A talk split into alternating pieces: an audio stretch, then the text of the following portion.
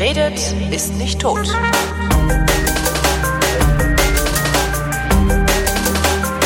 Willkommen zur Wissenschaft mit Florian Freistetter. Und mit Holger Klein. Neues aus dem Weltall, was mich gerade ein bisschen irritiert ist, dass Planet 9 irgendwie immer noch ein Thema zu sein scheint. Also ich habe das Gefühl, als würde das immer noch durch die Blätter zirkulieren.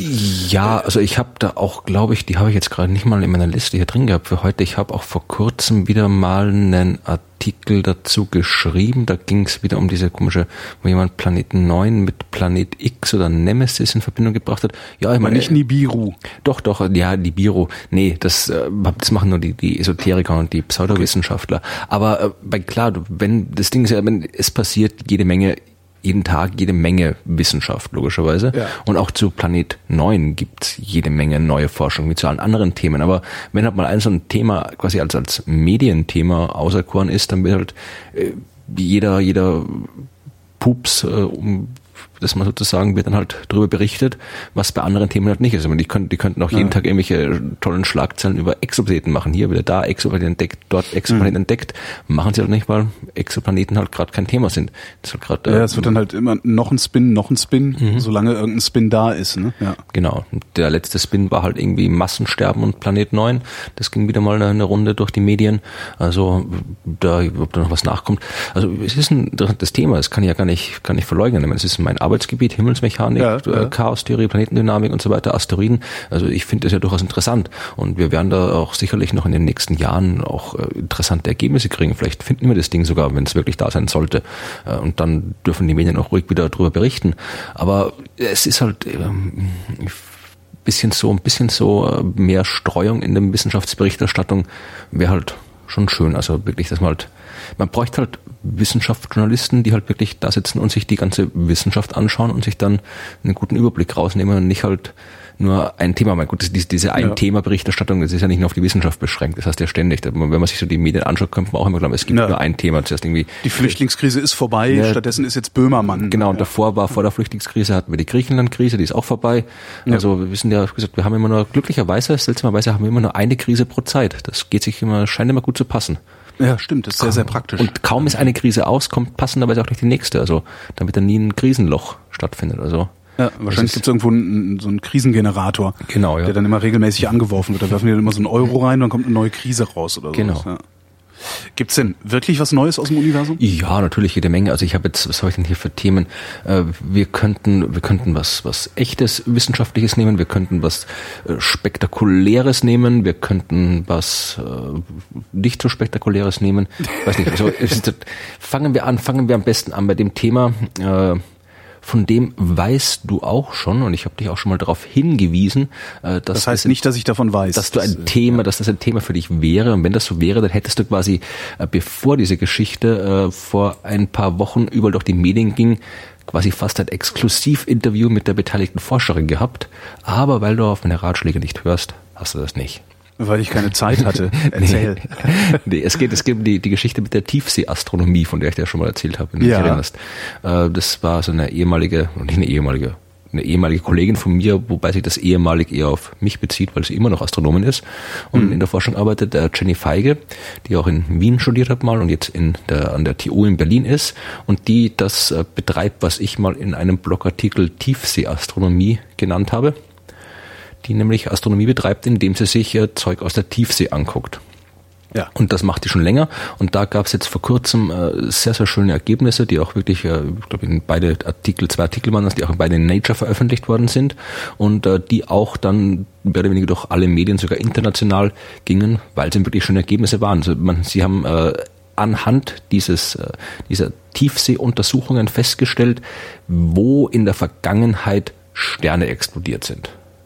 Mhm. Und das finde ich mal allein von der Ausgangssituation cool, dass du quasi ein paar Kilometer unters Meer tauchen kannst und dort was findest, was dir sagt, was vor ein paar Millionen Jahren, ein paar hundert bis tausend Lichtjahre weiter im All passiert ist. Wie ist die da drauf gekommen? Oder ist das so Common Sense äh, unter Astronomen, dass auch in der Tiefsee äh, sowas zu finden ist? Nee, es, hat, es, es geht quasi um äh, Supernova-Explosionen, ja. Äh, also Sterne explodieren, das wissen wir. Mhm. Wir wissen auch, dass sie das in der Vergangenheit getan haben und dass das durchaus irgendwie äh, Auswirkungen hatte.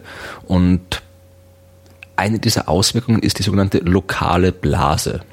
Mhm. Die lokale Blase ist die Gegend, in der wir uns befinden, äh, quasi eine, eine Region in der Milchstraße, in der ein bisschen weniger interstellarer Staub ist als anderswo, weil der Raum zwischen den Sternen ist ja größtenteils leer, aber halt nicht ganz leer. Wir haben immer noch interstellares Material, also halt so ein paar bisschen Staub, ein bisschen Atome, die da rumfliegen, also so Krempel halt und äh, mal ein bisschen mehr, mal ein bisschen weniger. Und da, wo wir drinnen sitzen, da ist eben weniger Krempel als anderswo und äh, da ging man oder geht man eben davon aus, dass das anhand von Supernova-Explosionen entstanden ist, die quasi sich da so rund um die Sonne herum so einen gewissen Freiraum gepustet haben.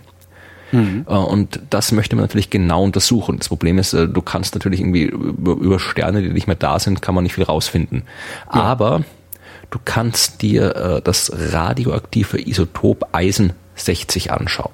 Mhm. Eisen 60 ist, wie gesagt, ein Isotop von Eisen ist radioaktiv und äh, zwar mit einer Halbwertszeit von 2,6 Millionen Jahren. Das heißt, äh, wenn das äh, bei der Entstehung der Erde, also das ist dieses Isotop, das wird auf der, kommt auf der Erde nicht natürlich vor. Ja, das heißt, alles, was da war, das bei der Entstehung der Erde ist dann eben im Laufe der letzten viereinhalb Milliarden Jahre zerfallen und durch mhm. die Halbwertszeit von zweieinhalb Millionen Jahren ist da halt nichts mehr da von dem, was am Anfang an da war. Wenn jetzt trotzdem noch was da ist, dann muss das zwischenzeitlich auf die Erde gekommen sein. Und der einzige Weg, der wirklich relevante Mengen von diesem Eisenisotop auf die Erde bringen kann, sind explodierende Sterne, denn bei solchen Explosionen entsteht Eisen 60.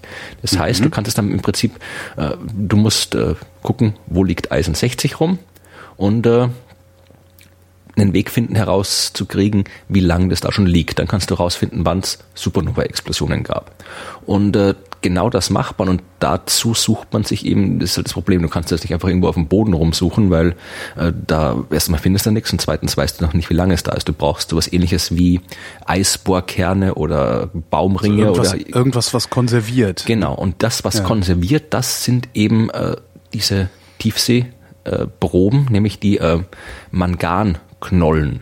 Aha. Die liegen, äh, oder auch generell Ozeansedimente. Also ich glaube, es sind diese Manganknollen und Krusten, heißen die Dinger. Und äh, die äh, findet man im Pazifischen, Pazifischen Ozean. Unter anderem, ich glaube, da aus, der, aus dem Pazifik hat Jenny einen Kram her.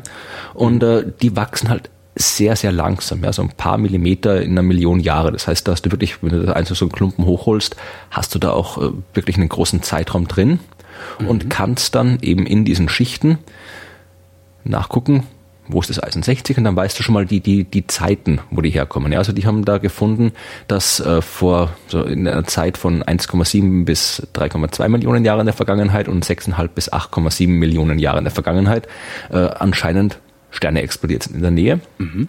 Und dann, das war quasi der in erste. In der Nähe heißt, heißt, heißt was, was heißt das in, in äh, Zahlen? Das, äh, das äh, kommt, das zweite, also der erste Teil war herauszufinden, wann ist das passiert. Das ist quasi der experimentelle okay. Teil. Irgendwie Krempel aus dem Ozean holen, den untersuchen im Labor und so weiter und dann das rausfinden.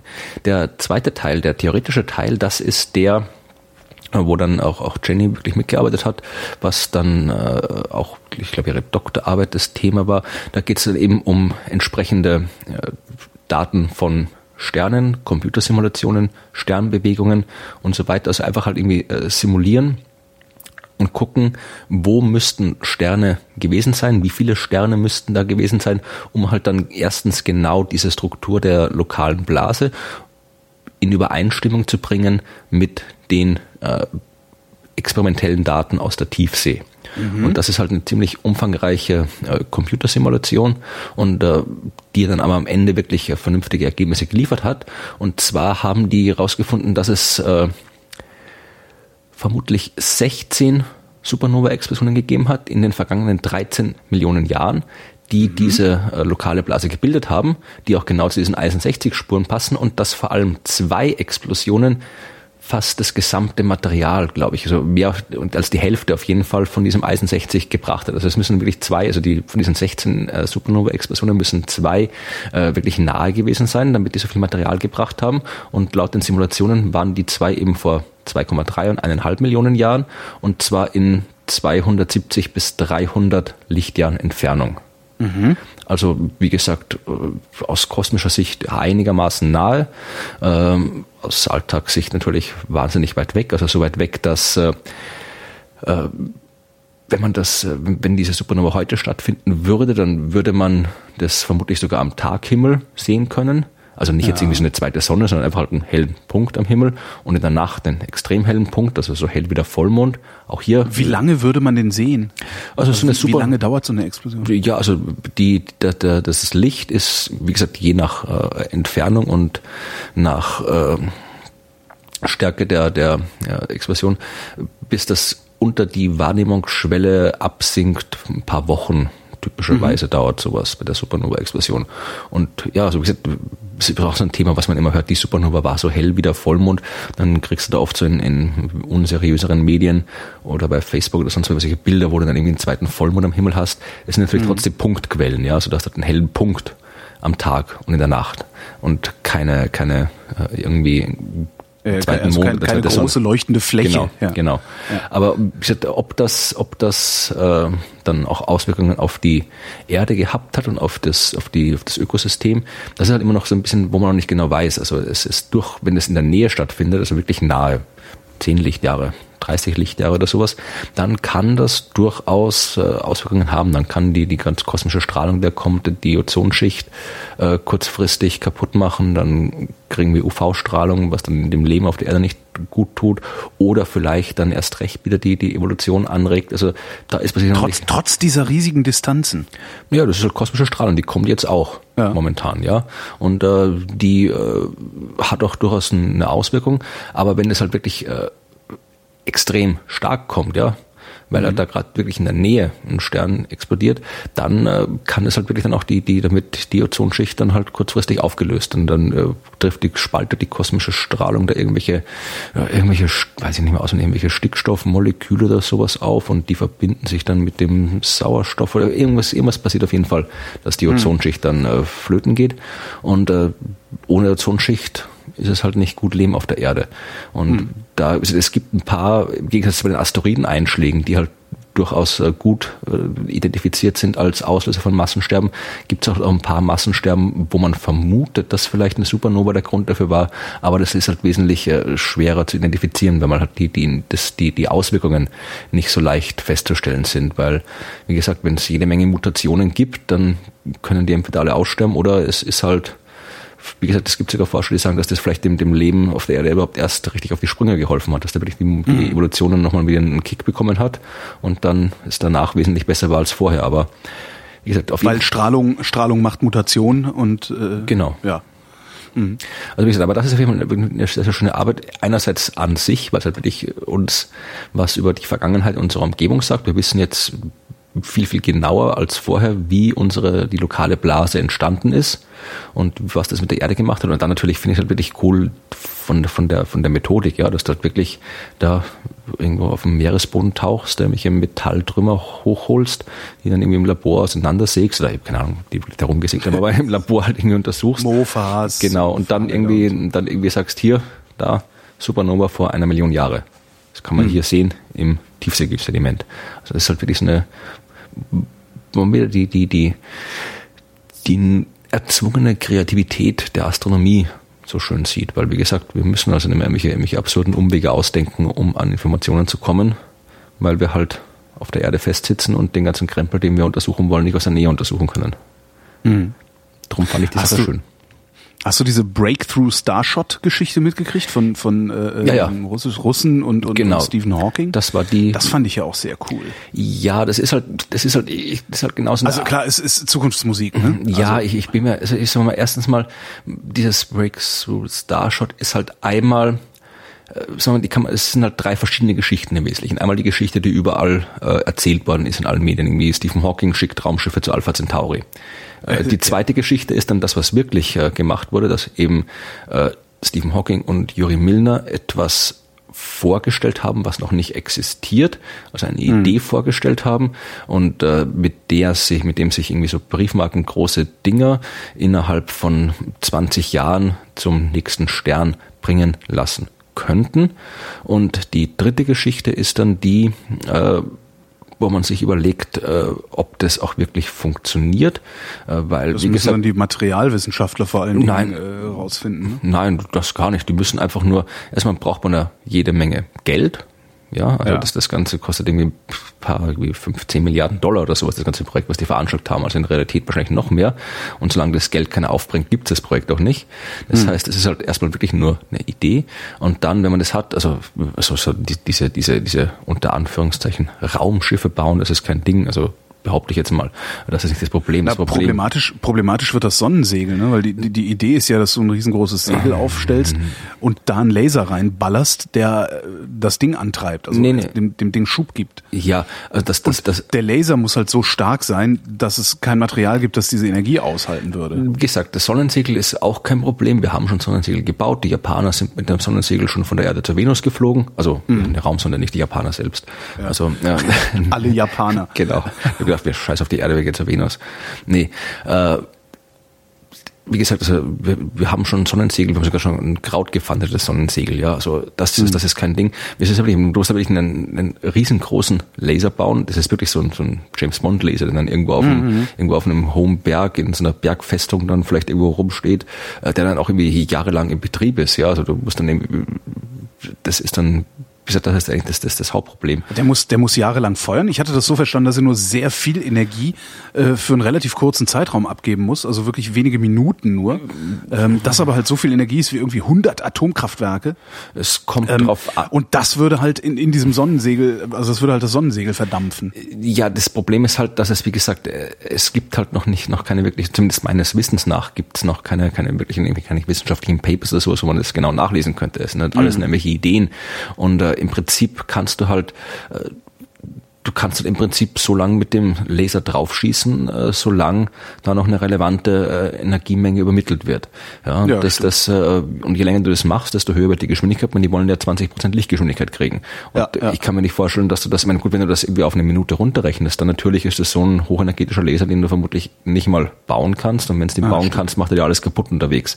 Äh, also kann ich, würde ich eher vermuten, dass das äh, etwas langsamer, äh, etwas länger äh, braucht, bis der Feuer und dass da halt die Beschleunigung ein bisschen länger braucht, bis die erreicht ist. Mhm. Und dann hast du natürlich in dem Angel, das ist ja im Prinzip, was die da bauen, ist dann nicht nur, das ist dann quasi eine private Massenvernichtungswaffe quasi, die da gebaut wird, was du dann ja. irgendwie noch, noch politische Probleme hast.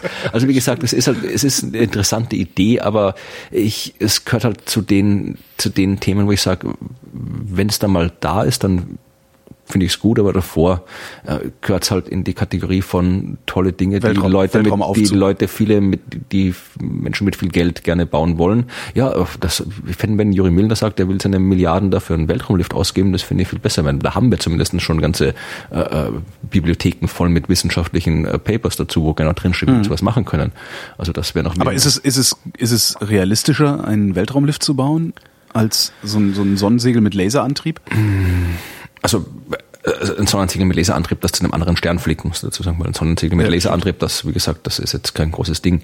Äh, es ist ich sag mal, es geht ja bei, äh, was ich da, ich habe Hawking und Milner und alle anderen, die sich geäußert haben, denen geht's ja dazu darum, dass man endlich mal einen anderen Stern erreicht. Sei es auch nur mit so einem Mini-Ding, ja, einfach halt um diese Vision mal wahr werden zu lassen, zu zeigen, wir Menschen können auch aus dem Sonnensystem raus. Er sagte hier, mhm. es, es, sei an der Zeit, ich lese gerade einen Artikel dazu, es sei an der Zeit, dass die Menschheit den nächsten Sprung, den nächsten großen Sprung in ihrer Geschichte wage, sagte Milner.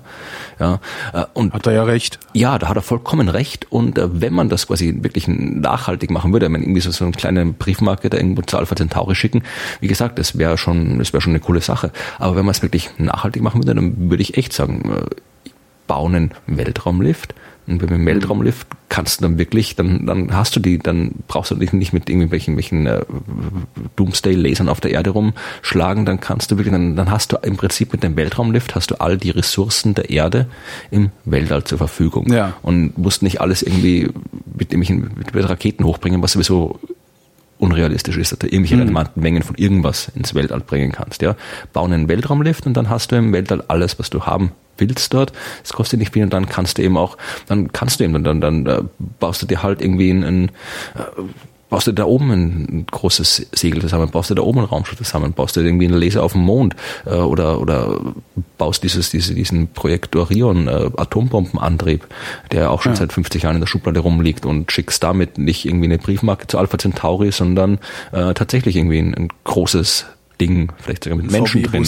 Also was auch immer, ja, aber ja. das, das äh, wäre halt irgendwie wird vermutlich nicht wesentlich billiger werden, es wird vermutlich nicht wesentlich äh, einfacher werden, aber es äh, wäre, sagen wir mal, ein, ein äh, nachhaltigerer und glaubwürdigerer Schritt, wenn man sagen will, wir wollen zu den Sternen. Mhm. Ich meine, das ist, wie kann man sehen, wie man will. Also, wie gesagt, sein Geld, wenn er es so ausgeben will, soll er es so ja. ausgeben. Aber gucken wir mal, was rauskommt. Äh, hast du mitbekommen, dass die Rotationsachse der Erde sich äh, verschiebt? Ja, das macht sie doch dauernd. Das macht sie dauernd, aber ähm, im Jahr 2000 hat sie sich wesentlich stärker angefangen zu verschieben, als bisher erwartet wurde oder als sie das bisher getan hat. Ähm, und zwar rutscht die so nach Osten weg. Mhm. Und amerikanische Wissenschaftler haben jetzt rausgefunden, warum das so ist, also warum das Ding sich so stark bewegt, also ähm, ungewöhnlich stark. Mhm. Ähm, und zwar waren wir das.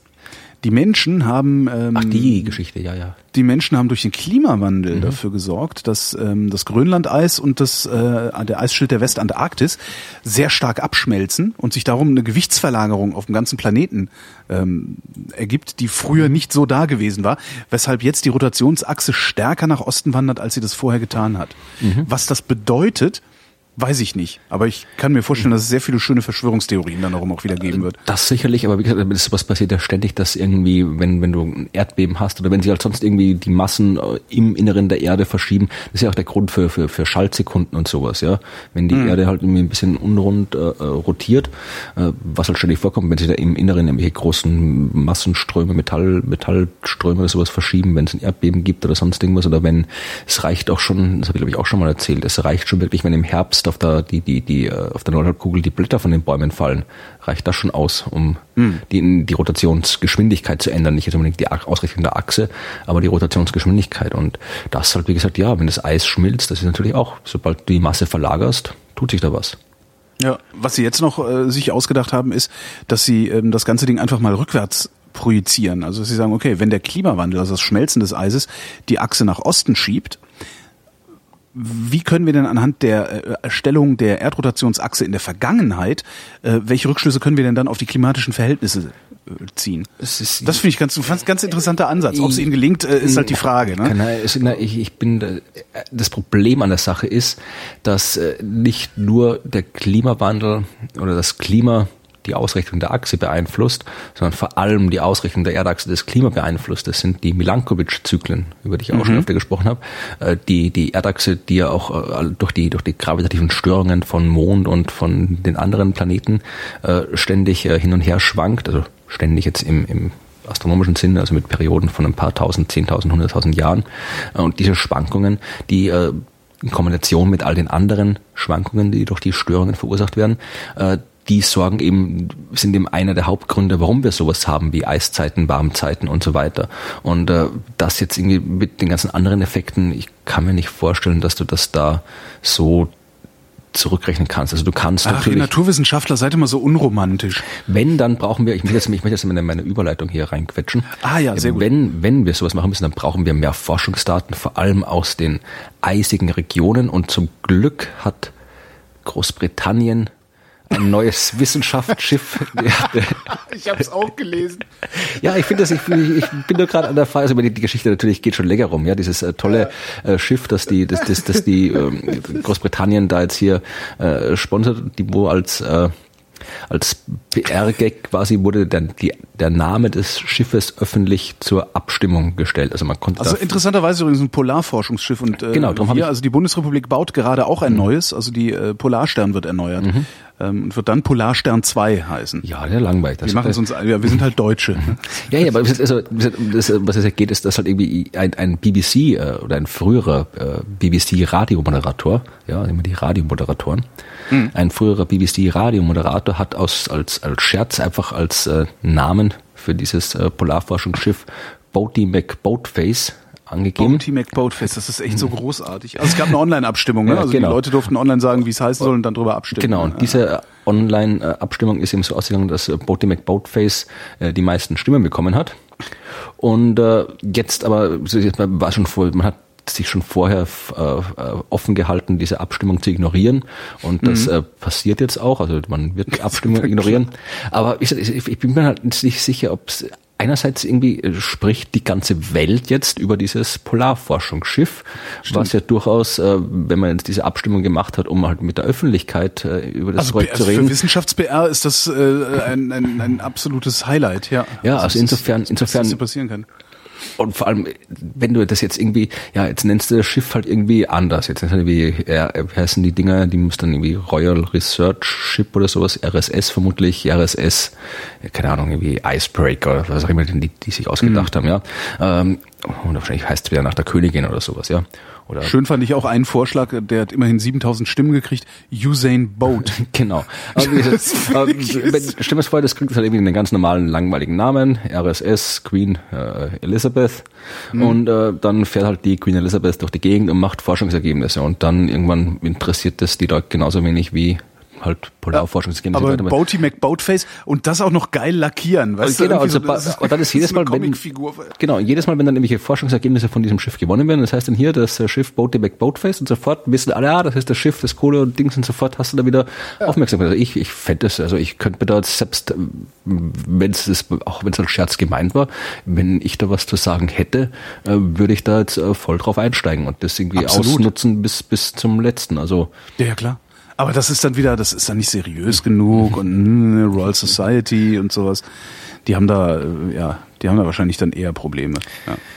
Tja. Sind halt nicht so cool wie, wie äh, Smoothie-Verkäufer oder irgendwie sowas.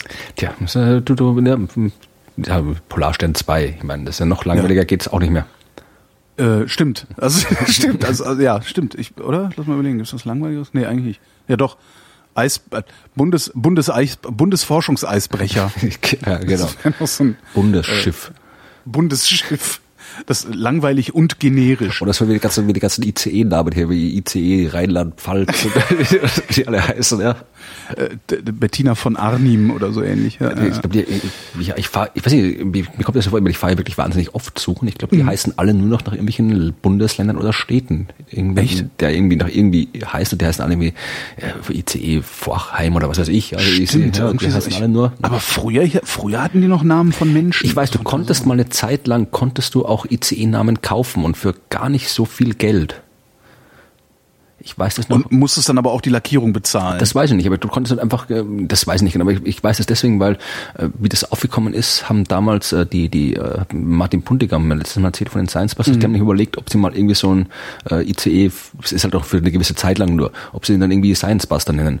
Äh, und äh, das kann dann nicht so teuer gewesen sein, weil sonst hätte man sich das gar nicht überlegt, weil so viel Geld äh, äh haben wir da auch nicht für sowas übrig. Also das muss nicht, vermutlich waren dann zu viele bescheuerte Namen dabei, dass es dann wieder bleiben haben lassen. Aber Wahrscheinlich, ja. ja. Das ist doch alles Pipi. Womit wir beim nächsten Thema wären. Ähm, britische Wissenschaftler haben eine Brennstoffzelle entwickelt, ähm, also eine sogenannte mikrobielle Brennstoffzelle. Wie heißt die? Ähm, Bernie Mac. Äh, Bernie McBurnson. Genau. nee, Bernie McUrin. Ähm, weil das nämlich eine mikrobielle Brennstoffzelle ist, die äh, aus Urin Strom zu erzeugen vermag. Mhm. Was irgendwie ganz cool ist. Ähm, vor allen Dingen ähm, ist sie sehr, sehr billig. Die kostet nämlich nur 2,50 Euro äh, pro Brennstoffzelle. Das heißt, du kannst für 2,50 Euro kannst du im Grunde komplett Afrika mit äh, Brennstoffzellen pflastern, die aus Urin Strom erzeugt. Muss das Urin das, sein? Spezifisch oder? Äh, das ist eine gute Frage. Ich, da kann ich da irgendwas Ich habe es einfach mit Urin getestet. Also meine, keine Ahnung, ob's. Äh es kann irgendwie, es geht vermutlich, mein Urin ist ja zum größten Teil Wasser. Also kommt, ja. vermutlich mal, wenn es nicht ein spezieller Stoff im Urin ist. Also dann organische Substanzen in elektrische Energie umwandeln kann die. Aha. So. Und sie haben es halt, ich weiß nicht, warum sie es mit Urin in, ausprobiert haben, wahrscheinlich, weil man immer Urin dabei hat. Das heißt, wenn du mal Strom raus, pinkelst du dir mal schnell irgendwie äh, auf die Brennstoffzelle und hast dann wieder Strom. Das Problem ist, ähm, also sie haben bisher einen Prototypen nur, ne, also unter Laborbedingungen. Das Problem ist, äh, die ist relativ schwach. Das heißt, wenn du für zwei Watt Strom brauchst du ein Kubikmeter Urin. Ja, das, das pinkelt sich jetzt. Da muss 1000 Liter. da stehst du schon eine Zeit lang da, also das kannst du irgendwie. Oh Mann. Aber prinzipiell finde ich das halt eine total schöne Idee, weil wenn sie das Ding ähm, mhm. verfeinern und, und, verbessern, so dass das äh, einen höheren Wirkungsgrad hat, kannst du halt wirklich, äh, schreiben die Wissenschaftler auch, in äh, wirklich entlegensten, entlegenen Regionen der Welt Strom erzeugen. Zwar nicht viel, aber vielleicht immerhin so viel, dass du ein kleines Radio für ein paar Minuten betreiben kannst, um da eine Informationsinfrastruktur aufzubauen oder sowas. Das finde ich schon ganz spannend.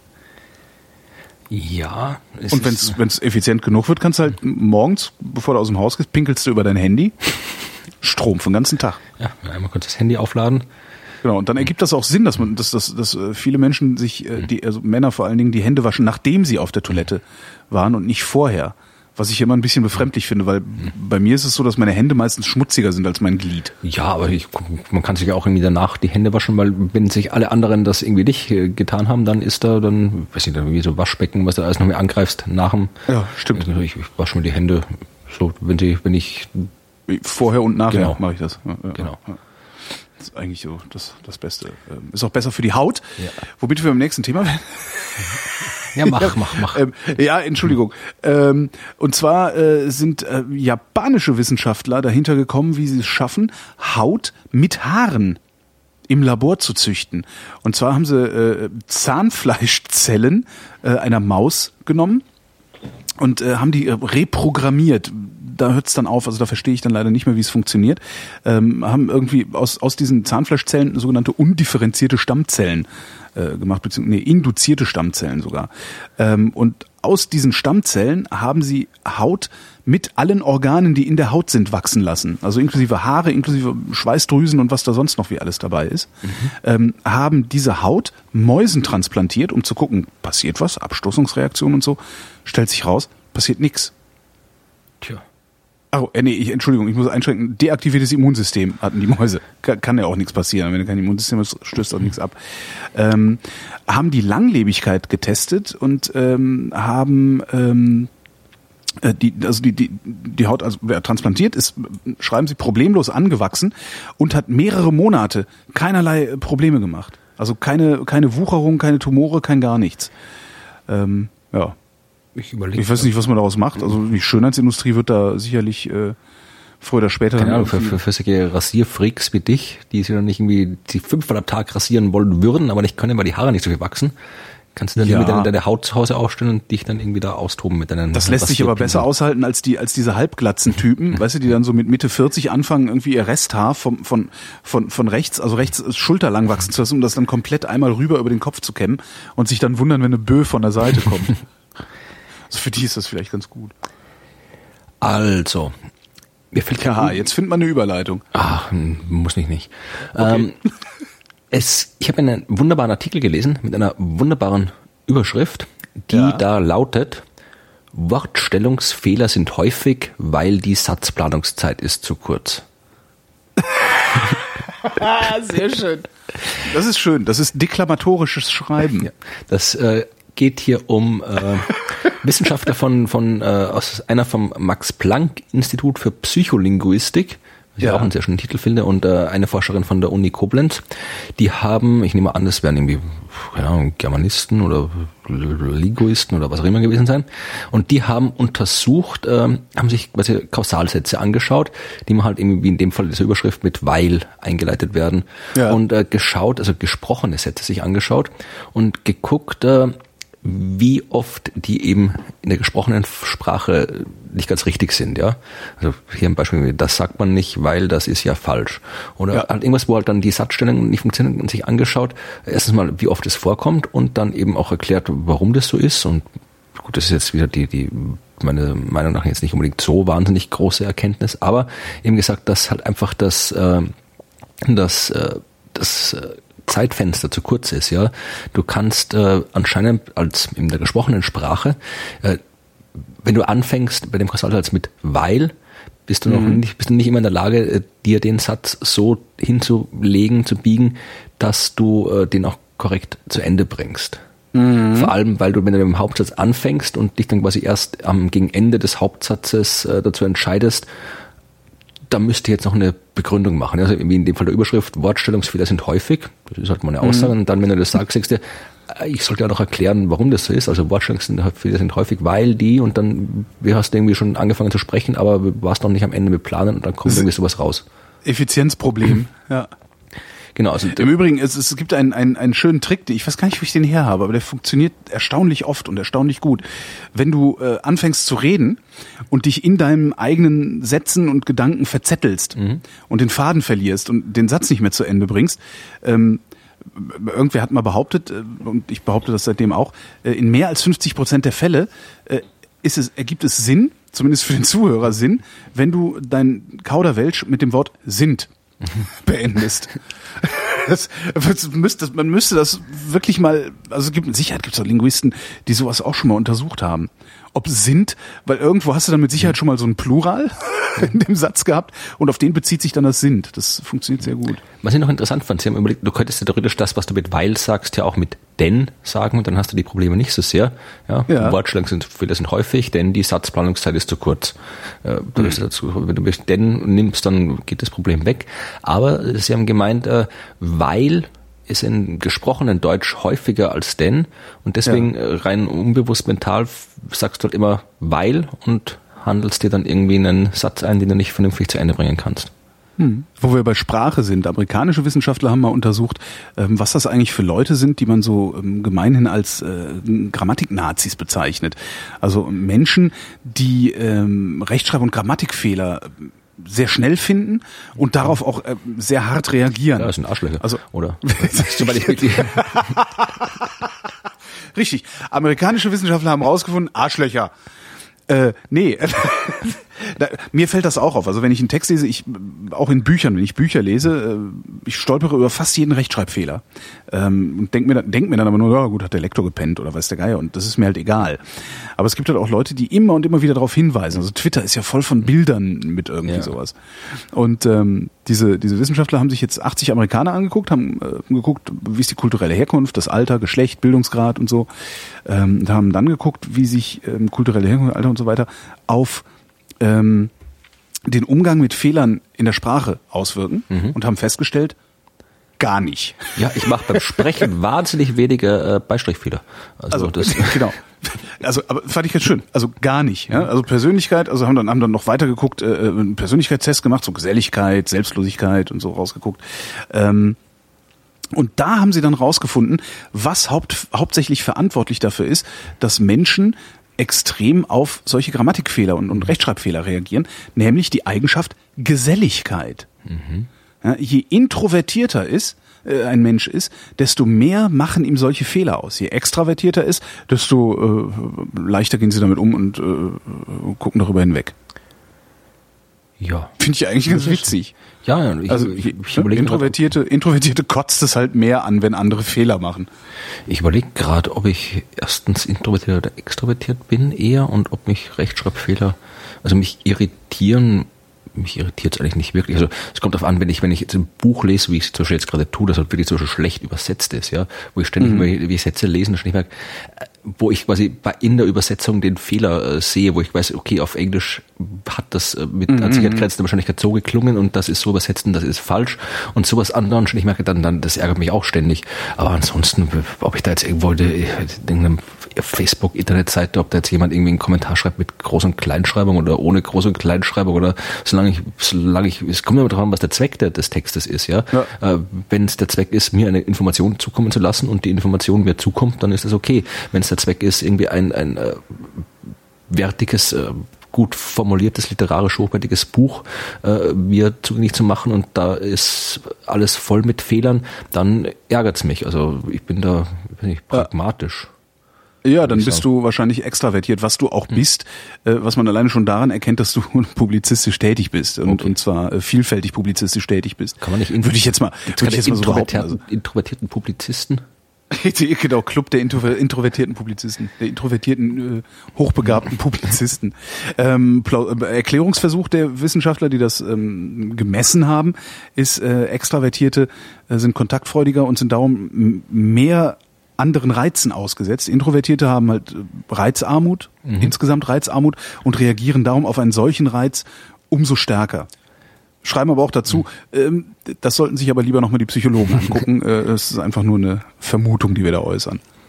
Okay, weil wir gerade bei Arschlöchern waren. Ja? Bitte. Äh, wenn ich jetzt äh, mit dir plaudern würde und dir sagen mhm. würde, ach oh, Holger, diese ganze bescheuerten Kanacken gehen mir so auf die Nerven, ich kann die Türken überhaupt nicht leiden. Ja. Was würdest du dann von mir denken? Äh, dass du mit Böhmermann geredet hast.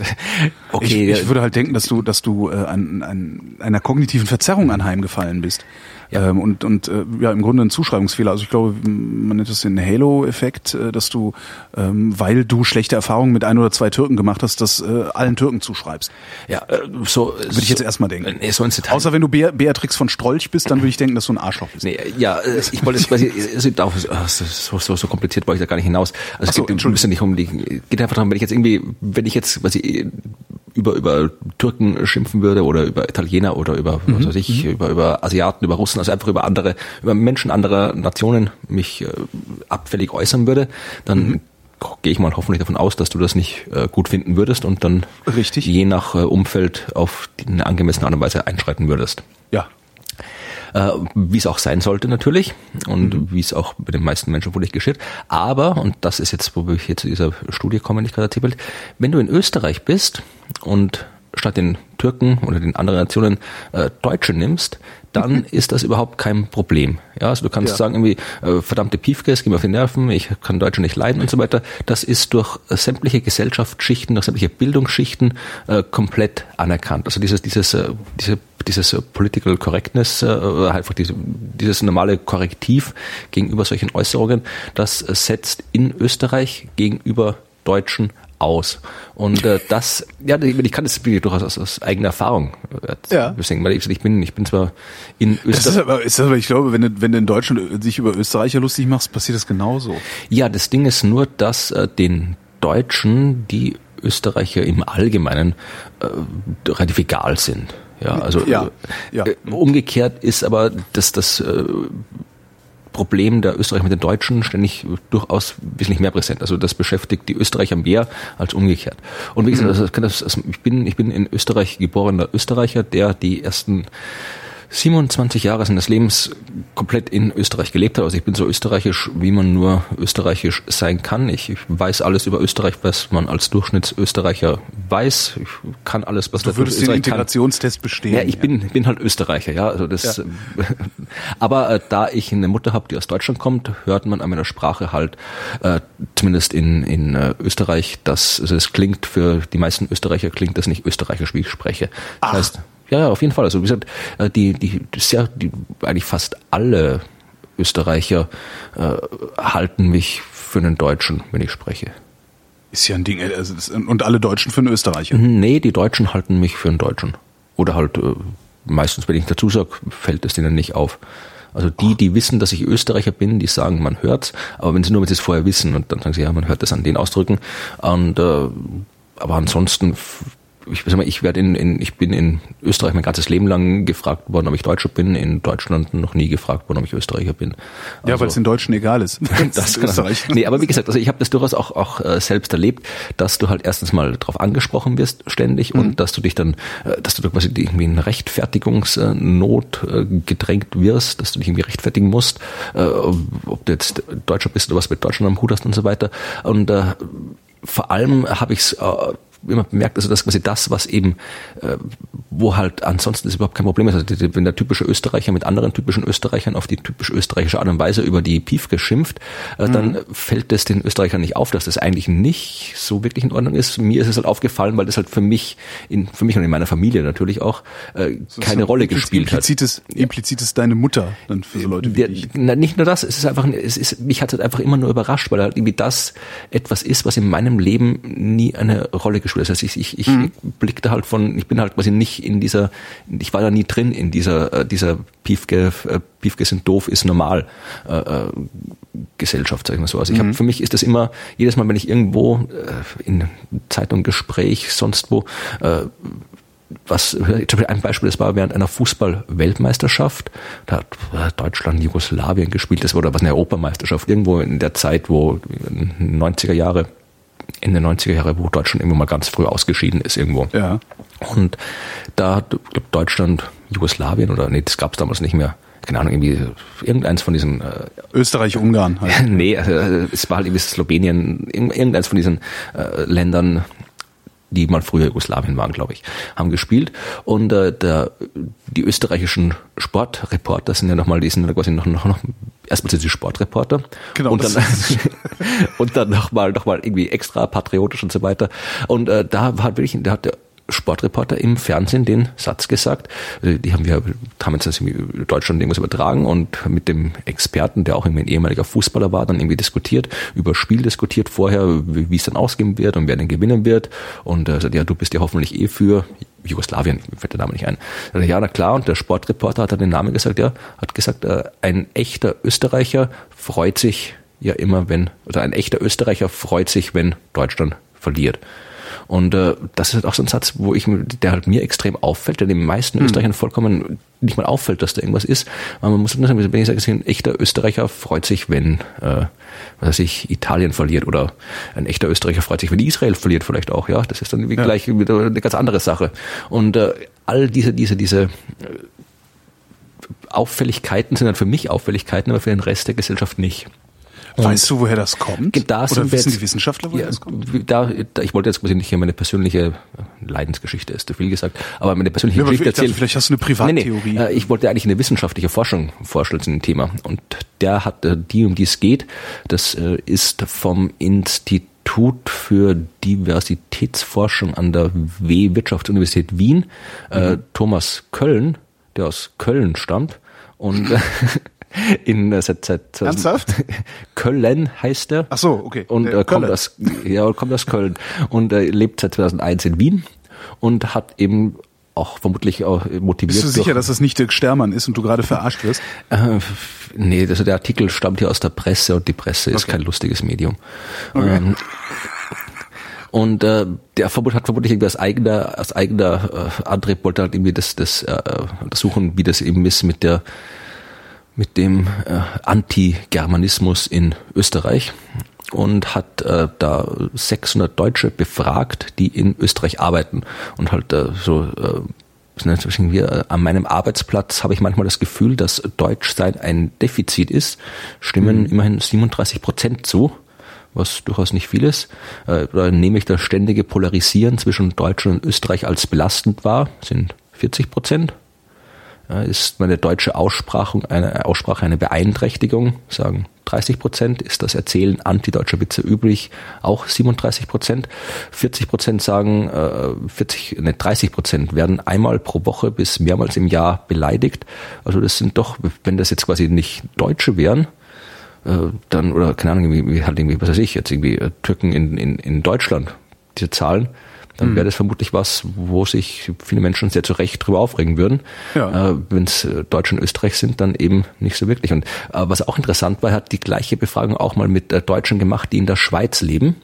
Mhm. Und kam da zu dem Schluss, dass die Deutschen, also die noch nicht lange in der Schweiz leben, sich in der Schweiz nicht so wohl fühlen wie die Deutschen, die in Österreich leben, aber Je länger die Deutschen in der Schweiz leben, desto besser gefällt es ihnen.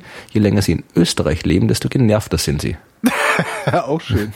Aber ähm, hast du hast du trotzdem eine ja. Privattheorie, woher das kommt? Ich hab, ich kann dir das sagen, was hier äh, der Herr Köln äh, da hier als mhm. als äh, vermutet, dass er hat, das hat er nicht erforscht, aber es ist zumindest eine Hypothese.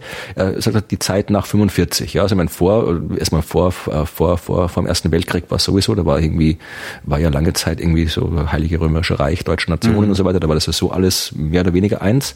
Und äh, dann nach 45 haben vor allem, äh, da gab es ja erstmal, musste sich irgendwie Österreich da irgendwie abgrenzen von Deutschland, um halt irgendwie da nicht in diese die Täterrolle mit reinzukommen. Also es gab ja in Österreich überraschend lange, bis in die 80er Jahre gab es ja immer noch dieses, dieses, äh, dieses ähm, von, auch von wirklich von den führenden Politikern vertretene Bild, dass Österreich das erste Opfer von Adolf Hitler war und eigentlich mit den als Täter nichts zu tun gehabt hat. Genau. Also, mhm.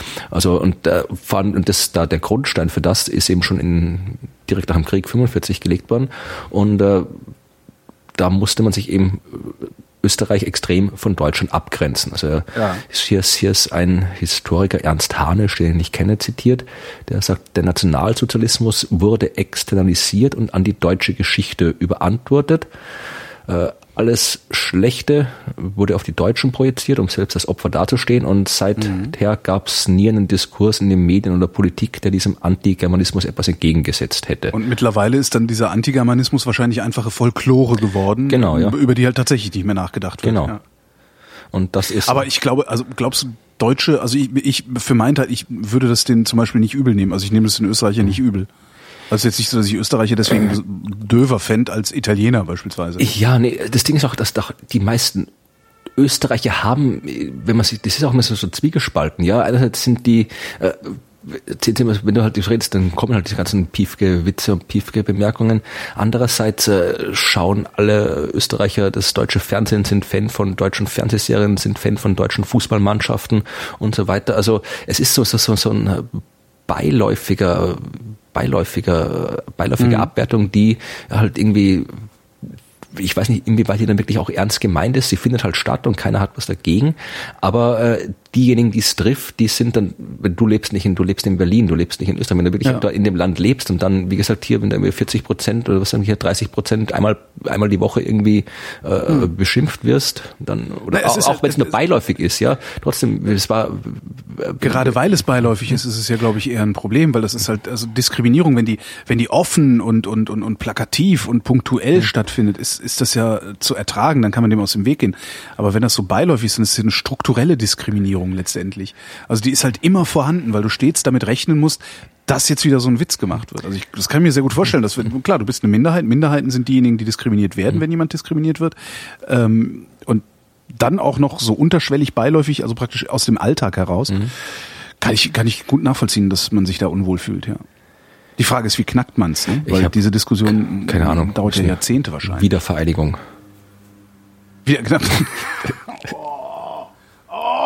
Was? oh, Schmerz. Wiedervereinigung. Schönes Wort. Ähm, wo wir gerade beim Nörgeln sind. Ähm, es haben Wissenschaftler, die, also und zwar haben, äh, holländische Wissenschaftler haben festgestellt, dass die Art und Weise, wie Patienten sich beim Arzt verhalten, sich unmittelbar auswirkt auf die äh, Qualität der Behandlung. Und zwar haben sie äh, 60 Allgemeinärzte äh, Fälle beurteilen lassen. Lass mich raten, man muss zum Arzt gehen und sagen, Herr Doktor, ich habe das im Internet schon recherchiert, ich habe das, verschreiben Sie mir bitte das. Nee, das ist, das ist gar nicht so sehr das Problem, sondern ähm, das Problem ist, wenn du nörgelnder Patient mhm. bist, löst das bei den Ärzten ja, Erinnerungen aus an äh, ja, irgendwelche schlechten Vorkommnisse in ihrer Vergangenheit. Ja, ja also das ist, ja. das triggert praktisch irgendwie schlechte Laune bei den Ärzten. Mhm.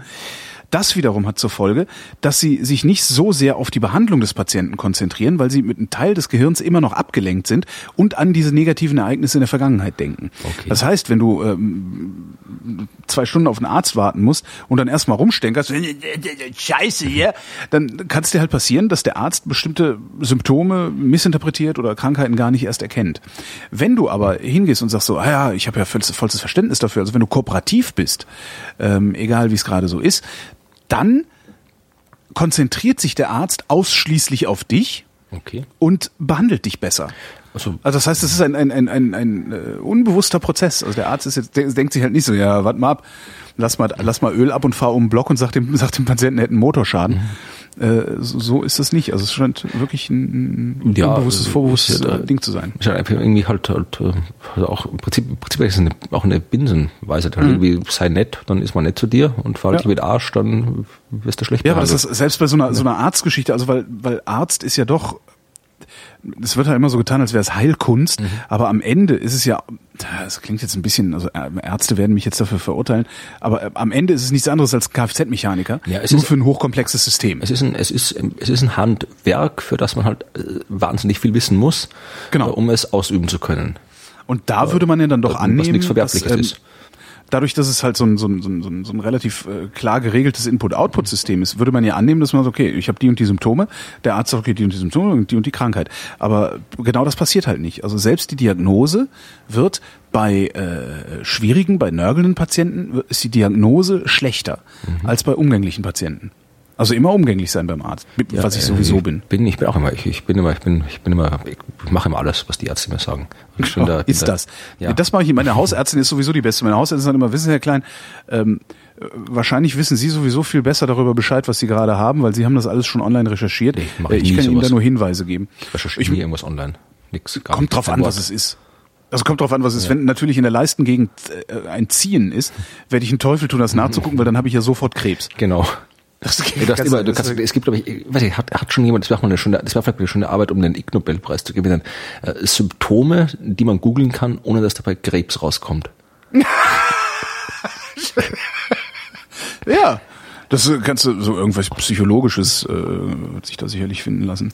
Ich weiß nicht, dann hast du wieder einen Gehirntumor oder sowas. Da Das der auch. Was aber eine schöne. Überleitung zum, zu meinem nächsten Thema wäre. Aber äh, erstmal bist du dran. Ja, ich überlege gerade, äh, was ich hab, hatten, hatten wir schon über die neuen Teilchen am LHC gesprochen? Ja, letzte oder vorletzte Sendung war Echt, das. hatten wir schon. Ich, fand, Ich meine ja. Ich hatte es irgendwie offen, weil ich es gerade interessant fand. Aber Echt? Äh, mach nochmal, ich habe es eh wieder vergessen. Nee, ach, es ging nur, es ging nur um, um diese Geschichte, dass man irgendwie, der, der LHC läuft halt wieder seit einiger Zeit.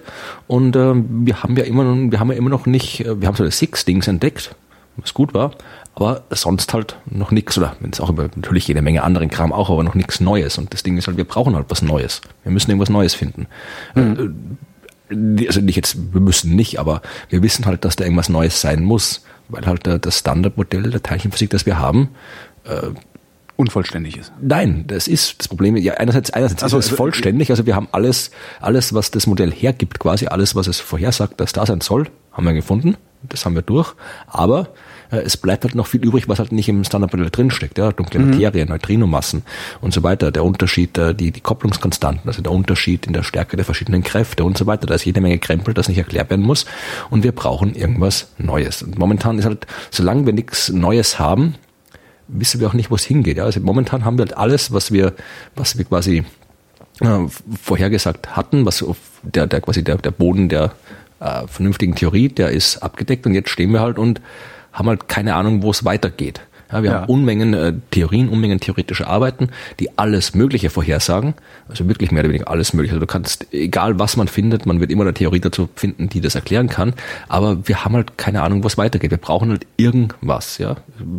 Die Supersymmetrie war halt lange Zeit äh, das, von dem man dachte, da geht's weiter. Und da hat man sich eigentlich erwartet, dass äh, die Supersymmetrie auch das ist, was noch vorm Higgs äh, ziemlich gleich am Anfang gefunden wird.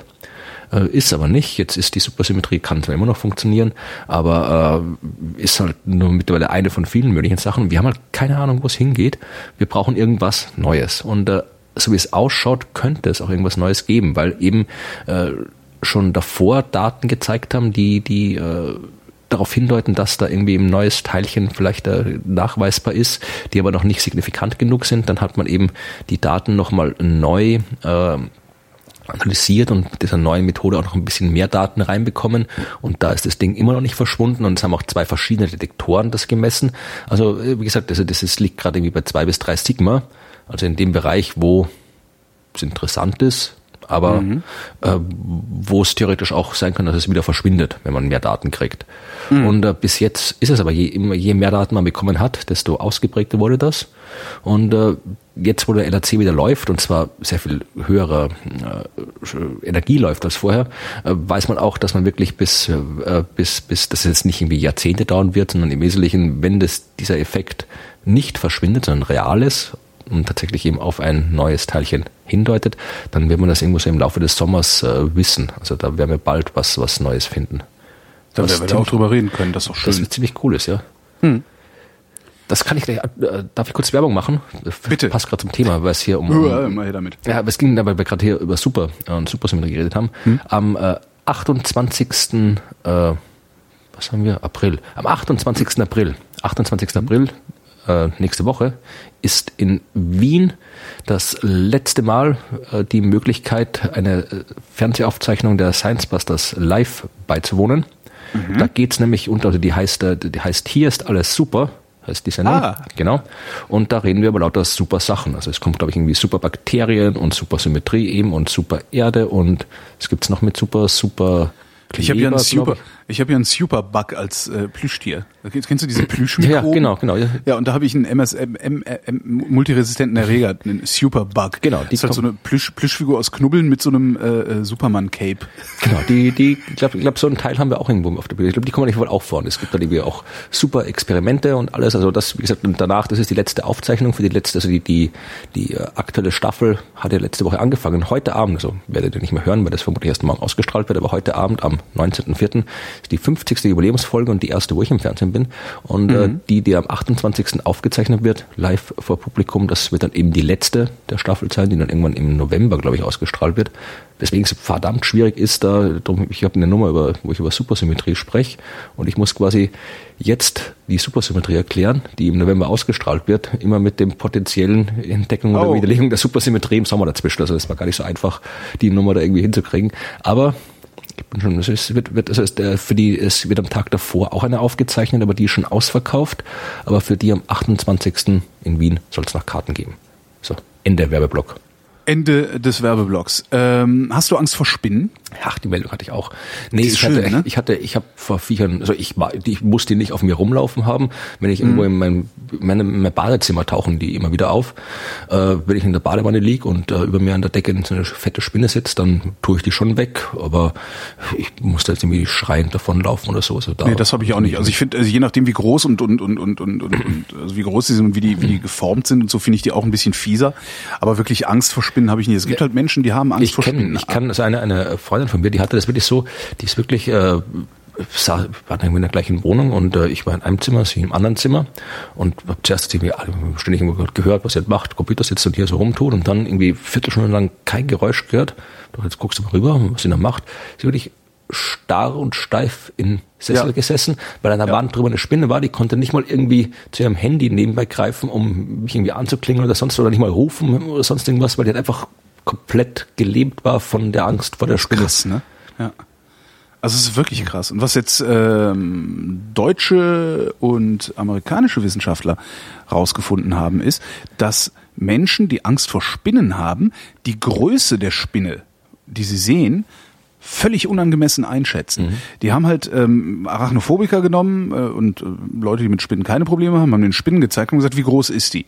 Und die äh, Leute mit Spinnenangst haben die Größe der Spinnen massiv überschätzt. Also die sehen für Arachnophobiker sehen Spinnen riesengroß aus.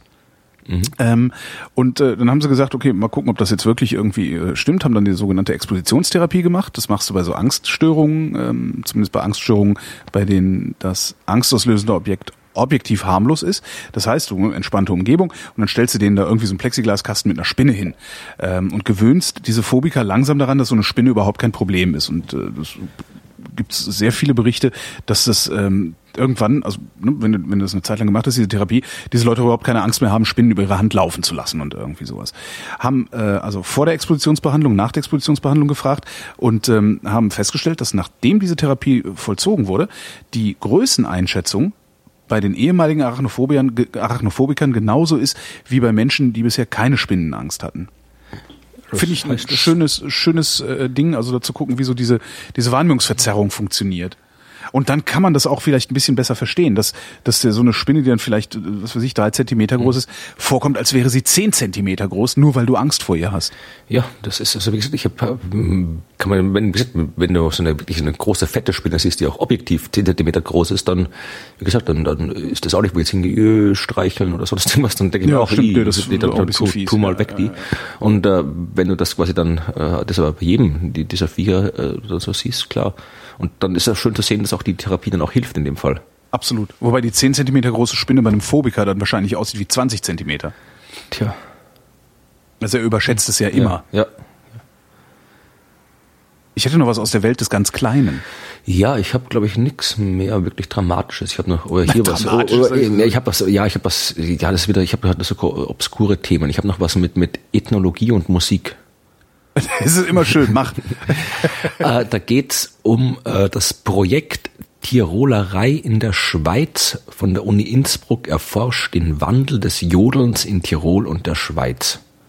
Holleri, du Dödel, die, Diri, Diri, Dudel, Dieu. Genau, das ist doch wirklich, das ist der, der Musikethnologe äh, Raymond Ammann das äh, wird, ist der jetzt aus Innsbruck? Ja, der ist aus Innsbruck.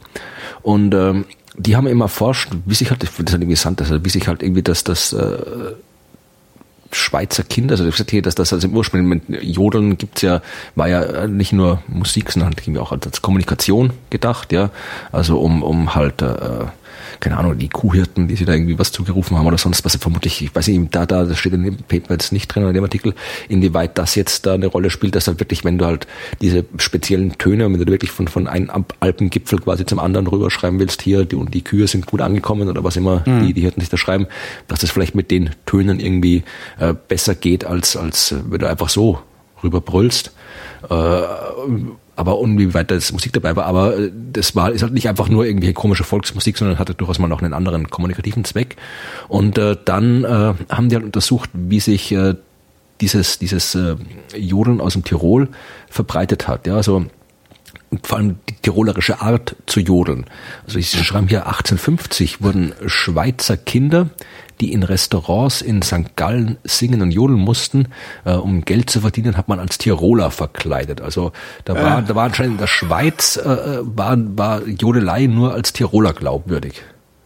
Ja. Und, er, und erst in, zu Beginn des 20. Jahrhunderts, sagen die, äh, ist es dann, haben, haben die Schweizer dann quasi einen eigenen Jodelstil entwickelt, der halt diesen Tiroler Jodelstil dann quasi äh, gegengesetzt wurde und sich dann, dann quasi so ein authentisches Schweizer Jodeln sich entwickelt hat. Was ich ganz interessant fand, wenn du denkst, über die Jodeln ist Jodeln, aber äh, anscheinend gab es da auch irgendwie so, so etwas, keine Ahnung, vielleicht ist es irgendwie, ich überlege einen Vergleich, irgendwie so wie, wie, dass irgendwie zuerst irgendwie das, äh, wie Döner in der auch irgendwie in Deutschland erfunden wurde ja. und dann, ich glaube, mittlerweile erst auch in der Türkei wieder zurück. Also irgendwie diese Art von, von wo du denkst, das, das kommt doch eigentlich von dort und hat sich dort durchgesetzt, aber eigentlich war es doch nicht so, wenn du verstehst, was ich da zu sagen probiere.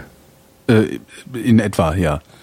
Jedenfalls äh, gibt es halt, das ist schon, die haben halt ja auch wirklich also Musik und Jodelstile verglichen. Da stimmt mir stell mir gerade vor, wie wenn du auf der Uni da bist und die Arbeitsgruppe nebenan hast und die daneben stelle ich irgendwie Jodelaufnahme von 1905 aus der Schweiz und von 1902 äh, hier aus, aus Tirol, was sie schreiben, was sie alles verglichen haben und so weiter, haben die transkribiert, äh, mhm. die, die Jodler und äh, vermutlich haben sie ein schallgedämpftes äh, Büro oder sowas. Ja, oder, oder Kopfhörer, Sprachlabor. Na, dann, ist ja irgendwie Sprache jodeln. Das, was da, übrigens ganz interessant ist, weil du... Ja, hm? die haben noch quasi dann, dann am Schluss, nachdem sie halt, haben sie dann auch noch den Tourismus, der dann aufgekommen ist im 19. Jahrhundert mit reingetan, wieder Tourismus, äh, dass das Jodeln beeinflusst hat, also dass dann quasi wirklich so, so eigene Folklore-Shows dann gab, so wie halt jetzt irgendwie in der Südsee, wo dann auch irgendwie immer die, die hawaiianischen Feuerspucker kommen, mhm. die eigentlich auch nichts mit der Realität zu tun haben. Also ich fand das einfach ein witziges Projekt, also nicht witzig, aber halt einfach eins, äh, dass ich halt irgendwie äh, interessant fand, weil es also überhaupt nichts mit dem zu tun hat, was ich nämlich normaler besch beschäftige. Und ich wollte jetzt gerade probieren, die Homepage von dem Projekt aufzumachen, wo es auch Turmbeispiele gibt, aber die geht gerade nicht auf. Müssen wir verlinken. Ja, das kann ja dann jeder im Büro selber machen, genau. Kollegen damit nerven. Ja, mir hat, weil du sagtest, ähm, das äh, von wegen, man könnte oh, es ja auch oh, rüberrufen. Einmal, einmal noch, einmal noch, das, ja. den Satz habe ich beim Vorherlesen übersehen. Erste Ergebnisse des dreijährigen Projekts werden auf der Konferenz Jodeln und registerwechselnde Gesänge in den Alpen von 24. bis 26. Oktober 2016 in Innsbruck vorgestellt. Also, da machen wir ein Hörertreffen. Genau. Na, weil du sagtest, ähm, man könnte es ja vielleicht auch einfach rüberrufen, dass die Kühe gut angekommen sind. Du hast halt ähm, in Gebirgen sehr komplizierte akustische Bedingungen. Ähm, das heißt, du kannst zwar, weiß ich nicht, auf 10 Meter Distanz kannst du gut verstehen, was jemand sagt, auf 100 Meter Distanz nicht so gut, auf 500 Meter Distanz vielleicht wieder gut. Und äh, ähnliche akustische Bedingungen hast du in Kirchen. Mhm. Und ich habe mal einen Vikar kennengelernt und habe den gefragt, sag mal, warum winselt ihr eigentlich immer so, wenn ihr eure Gebete vortragt? Und der sagte, damit du in jedem Winkel der Kirche hörst, was ich sage. Ja, die machen es auch ganz schon, die machen es auch schon lange, lange bevor es irgendwelche Mikros oder Lautsprecher gab. Also die ja, mussten genau. sich was ausdenken, dass sie gehört werden. Das ist halt Gejodel. Letztendlich, der, der Pfarrer jodelt in der Kirche. Ich könnte mir vorstellen, dass das, das ein ähnlicher... schlechter Porno aus den 70ern. in der Kirche wird gejodelt, genau. Sendungstitel ähm, also, aber ich könnte mir wirklich vorstellen, dass das, dass das äh, ähnliche, ähnliche Gründe hat. Mhm. Ja, klar, das klingt, klingt plausibel. Ich hätte noch meine letzte Meldung für heute, mhm. ähm, ist eine von deutschen Wissenschaftlern, und zwar von einem Institut, das mir sehr, sehr am Herzen liegt, und zwar ist das Karlsruhe Institut für Technologie, das KIT, ein Helmholtz-Institut, an dem ich schon mal war. Ähm, ich finde das so toll, weil die sehr, sehr viele Departments haben. Also sie machen so unglaublich viel Forschung, dass du im Grunde den ganzen Tag nichts anderes machen könntest, als mit einem Mikrofon durch alle Räume marodieren und ständig die Wissenschaftler fragen, was sie da tun. Das wäre immer interessant. Und was die jetzt rausgefunden haben, ist, äh, dass du die Funksignale von Mobiltelefonen benutzen kannst, um Regenmengen zu messen weil nämlich Regentropfen ungefähr so groß sind wie die Wellenlänge der Mikrowellenstrahlung, mhm. mit der äh, Handymasten und Telefone hin und her senden. Und ähm, die dämpfen, also die Regentropfen dämpfen die Strahlung zwischen den Telefonen und den Masten. Und wie stark die Dämpfung ist, kannst du an den Masten messen. Ähm, das haben sie ausprobiert, hat sehr gut funktioniert. Irgendwo in Bayern äh, haben sie, äh, irgendwo in Südbayern, äh, an 450 Richtfunkstrecken haben sie das ausprobiert ähm, die Dämpfung gemessen und haben die Ergebnisse verglichen mit diesem ganz normalen, wie man halt äh, Regenmengen misst. Also diese, diese Wetterstationen mhm. haben ja so Gläschen, wo du Niederschlagstropfen, ne, Millimeter pro Stunde und so äh, messen kannst. Und äh, die Daten sind sehr, sehr präzise. Also die Daten aus den Mobilfunkmessungen sind sehr präzise und sie sind mit einer Zeitverzögerung von nur einer Minute verfügbar. Das heißt, du kannst. Echtzeit-Regenmessungen über Handymasten cool. machen, was ich total cool finde und was gleichzeitig natürlich auch super ist, weil die, die Hydrologen, die wollen natürlich auch wissen, wie funktionieren die Wasserkreisläufe, wo ist gerade wie viel Niederschlag und so. Ähm, und du hast halt nicht überall auf der Welt gibt's auch einen Resonator, den ich mal gemacht habe zum Thema. Du hast halt viel zu wenig Messstationen weltweit verteilt. Das heißt, äh, über Niederschlagsmengen weißt du sehr wenig, vor allen Dingen in nicht ganz so dicht besiedelten Regionen, beziehungsweise in Regionen, wo nicht so viele Messstationen stehen. Afrika zum mhm. Beispiel. Was du da aber hast, ist ein gut ausgebautes Mobilfunknetz. Klar, ja. Wo du dann einfach nur die Dämpfung messen musst und weißt, okay, äh, da regnet es in Afrika gerade so viel, da regnet es so viel, das heißt, wir haben so und so viel Oberflächenabfluss, tralalala, und kannst dann daraus ähm, genauere lokale äh, Modelle äh, bauen, die dann vielleicht auch Vorhersagen für die Landwirtschaft und sowas treffen können. Ja. Das ist, finde ich cool. Ja, absolut. Also das finde ich, äh, es ist so, so, so eine Art von Forschung, mit der man erstmal nicht rechnet. Also das, das ja, der Handy ist ein Handy, was soll der Scheiß? Aber dass dann jemand nachguckt und sagt, hey, Moment mal, die sind ja genauso lang wie Mikro, äh, wie Regentropfen groß sind. Da kam sicherlich in der Arbeit irgendwo der, der das Wort äh, Mie-Streuung oder sowas vor, oder? Mie-Streuung? Habe ich ja nie gehört. Also im Artikel steht es nicht, die Arbeit habe ich nicht gelesen.